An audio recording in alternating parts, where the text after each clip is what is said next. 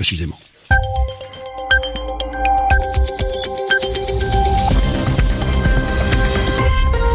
Vous écoutez RFI, les 22h à Paris, 20h en temps universel. Jeanne Bartoli. Bonsoir et bienvenue dans votre journal en français facile, présenté ce soir avec Zéphirin Quadio. Bonsoir Zéphirin. Bonsoir Jeanne, bonsoir à toutes et à tous. À la une de l'actualité, les élections européennes. En France, six listes enverront des eurodéputés à Strasbourg. En tête, le Rassemblement national de Marine Le Pen, suivi par la République en marche. Les Verts arrivent en troisième position. Et puis nous serons également dans les autres capitales européennes le futur Parlement de Strasbourg se dessine. Les derniers bureaux de vote du continent ferment dans une heure en Italie.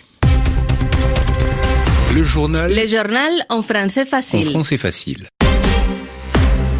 En France, le Rassemblement national est donc le grand gagnant des élections européennes. Oui, comme en 2014, le Rassemblement national de Marine Le Pen remporte les européennes. Il obtient environ 23% des voix, selon les estimations Ipsos Soprasteria.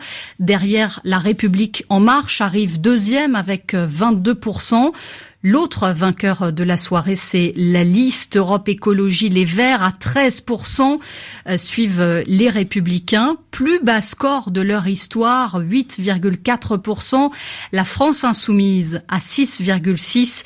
Euh, même score pour le Parti Socialiste Place Publique. Tout de suite, on retrouve Anne Souhaitemont au QG parisien euh, du Front National. Bonsoir Anne. Bonsoir. Le Rassemblement national s'installe dans la durée à Strasbourg et on l'entend euh, derrière vous, euh, c'est euh, la joie qui prédomine ce soir. Oui, l'heure est à la fête ici ce soir, Jeanne, avec près de deux points d'avance sur la République en marche. Le Rassemblement national termine donc en tête et prend sa revanche. Le parti d'extrême droite, vous l'avez dit, le prouve encore une fois. Il est implanté durablement et profondément dans le paysage politique français. Marine Le Pen n'a d'ailleurs pas caché sa satisfaction lorsqu'elle a pris la parole. La présidente du RN a évoqué une victoire du peuple, un désaveu démocratique du pouvoir et du président Emmanuel Macron euh, qui doit, selon elle, en tirer les conséquences et n'a d'autre choix que de dissoudre l'Assemblée nationale. Euh, profitant de cette dynamique électorale, Marine Le Pen a par ailleurs passé un second message en lançant un appel à tous les patriotes pour qu'ils rejoignent le Rassemblement national. Sans doute un appel aux électeurs de droite qui sont à la peine ce soir. Une victoire incontestable donc pour Marine Le Pen après sa passe difficile de 2017, mais la victoire n'est pas écrasante pour autant. La liste emmenée par Jordan Bardella fait moins que le score du RN en 2014. Il avait alors frôlé la barre des 25%. Anne Souhaitemont et Julien Magoarou à la technique en direct sur RFI. Le Rassemblement national qui célèbre donc sa victoire. Autre son de cloche pour la République en marche qui arrive donc en deuxième position. Un peu plus de 22% pour la liste de Nathalie Loiseau. Bonsoir Julien Chavannes. Vous êtes au quartier euh, général de la République en marche à Paris. La majorité présidentielle refuse de parler de défaite ce soir. Oui, c'est le mot euh, tabou ici, hein, et on n'est pas prêt de, de, danser ici à la salle de la Mutualité dans le centre de Paris. Les responsables d'En Marche préfèrent éviter euh, le sujet. Hein, ils se concentrent sur leur propre score, un bon score selon un responsable de la campagne, car il est proche de celui du premier tour de la présidentielle. Autres éléments de langage dans les troupes macronistes. La majorité survit à cette élection de mi-mandat. L'écart avec le Rassemblement national n'est pas catastrophique. Alors quand Nathalie Loiseau, la tête de liste, arrive enfin euh, au micro, elle se contente de reconnaître quelques regrets et se projette dans la future bataille au Parlement européen. Nous ne sommes pas arrivés en tête et nous le regrettons. Pour nous, le combat n'est pas terminé. Nous le mènerons au Parlement européen pour empêcher les nationalistes d'affaiblir la France et de bloquer les progrès que les Français attendent. J'appelle toutes les forces européennes à s'unir pour défendre les intérêts des Européens et ne pas laisser notre maison commune livrée au coup de boutoir de ceux qui veulent la déconstruire. Emmanuel Macron euh, échoue euh, ce soir à devancer le Rassemblement national, mais En Marche sauve les meubles. L'heure n'est donc pas au chamboule-tout, euh, au remaniement au gouvernement comme à Matignon. D'ailleurs, Édouard Philippe s'est exprimé avant Nathalie Loiseau. Le Premier ministre a pris la parole pour dire qu'il serait, dès demain, encore au travail pour poursuivre les réformes. Julien Chavannes, les Républicains, eux, obtiennent un peu plus de 8%, le score le plus faible de leur histoire aux européennes.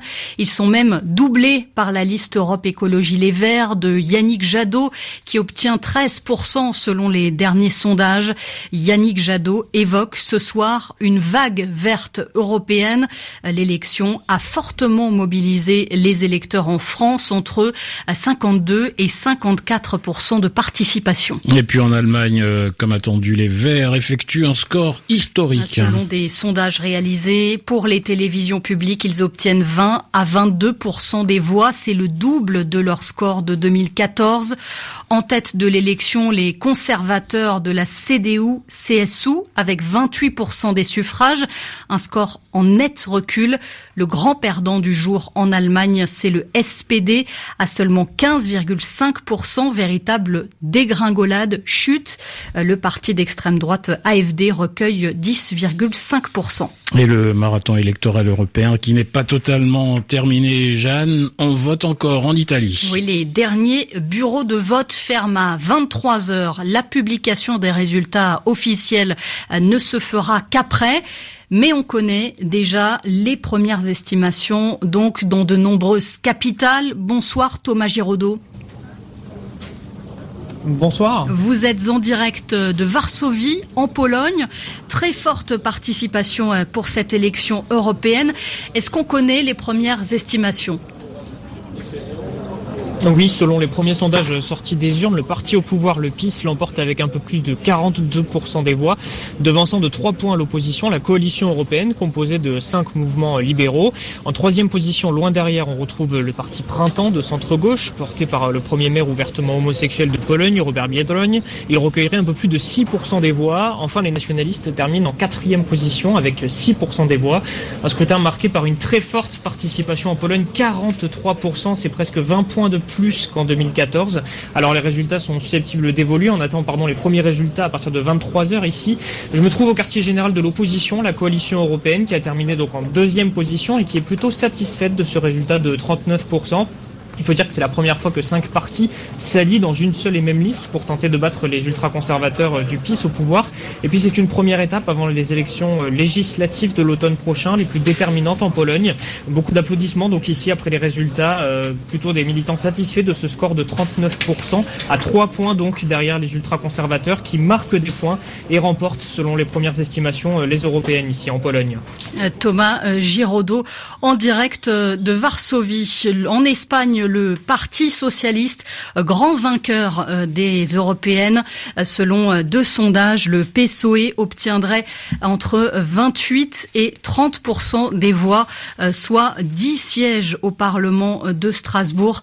C'est 11 points de plus que le Parti populaire.